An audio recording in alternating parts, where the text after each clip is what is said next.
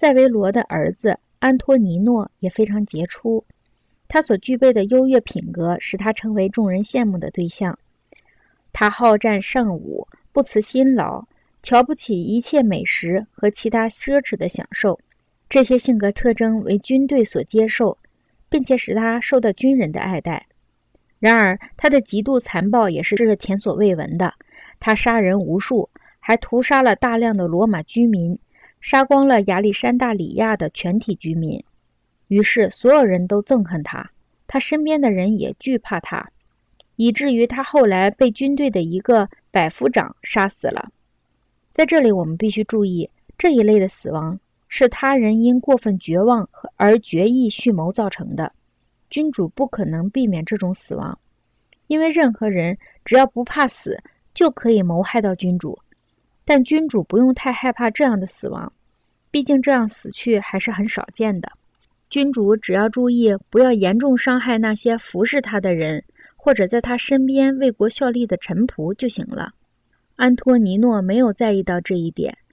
当他凌辱那个百夫长的弟兄，并使之致死之后，还时常威胁这个百夫长，却仍然让他担任自己的保镖。结果证明，这位君主这么做是多么的冒失。他最终招来了杀身之祸。下面让我们说说科姆多吧。作为马尔科的儿子，科姆多子承父业，从父亲那里继承了王位。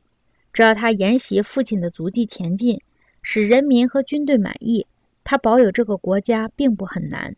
可是他生性冷酷残忍，他收买军队，纵容他们的放纵行为，借以腐蚀他们，以便于自己可以任意鱼肉人民。另一方面，他置自己的尊严于不顾，下到角斗场与角斗士格斗，并且还做出其他的与君主身份极不相称的卑劣的事情。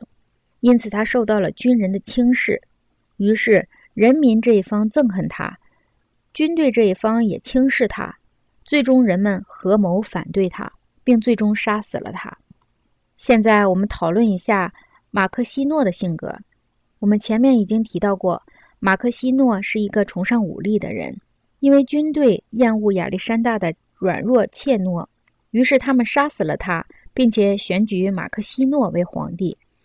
然而，马克西诺并没有长久地维持统治，这是因为他的两件事使他备受人们的憎恨和轻视。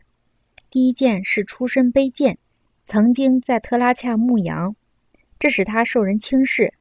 这件事儿众所周知，并且每一个人都认为这是极不体面的。另一件事，在他继承罗马统治权的时候，他没有立即去罗马继承帝位，却借他的行政官之手。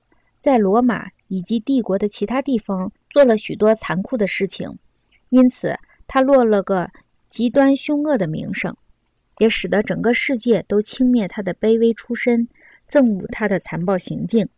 接下来，非洲首先造反了，然后元老院和所有的罗马人民以及整个意大利都合谋反对他，甚至他自己的军队也参与谋，甚至他自己的军队也参与谋反。后来，他的军队围攻阿奎莱亚，在夺取这个地方的时候，军队碰到了重重困难。军队厌恶他的残酷，同时发现他的仇敌如此之多，于是无所畏惧的先把他杀死了。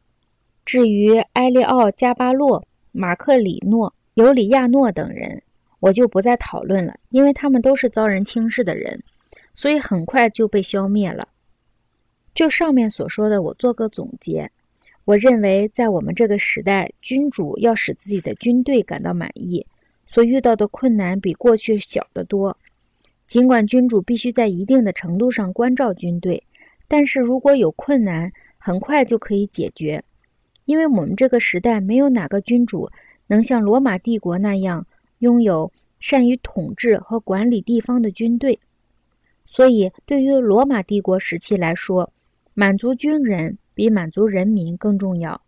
现在，除了土耳其和苏丹两个国家以外，所有的君主都应该先满足人民，而不是军人，因为现在人民比军队更有力量。